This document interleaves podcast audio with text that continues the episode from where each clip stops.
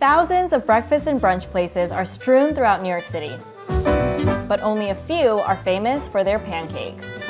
At each place, we will be looking at three qualities. One, we're looking at texture. The pancake should be fluffy and cooked all the way through and not too dry. Two, we're looking for color.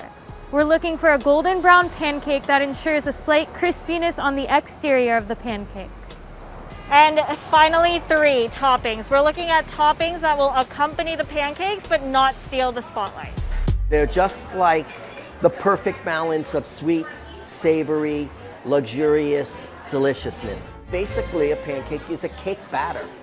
So when you flip it, all the active ingredients like the salt and the sugar and the baking powder and all of that, it's a chemical reaction.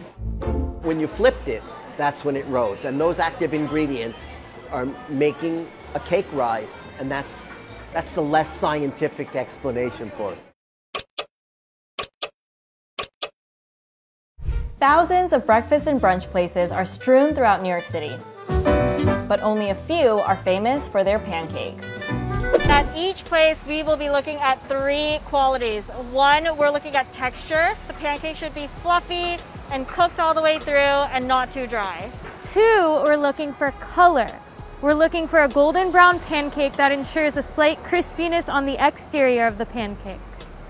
And finally, three, toppings. We're looking at toppings that will accompany the pancakes but not steal the spotlight.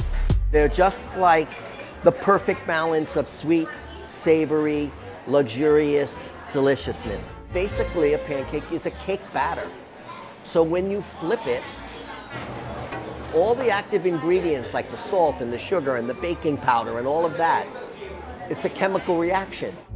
When you flipped it, that's when it rose. And those active ingredients are making a cake rise, and that's, that's the less scientific explanation for it.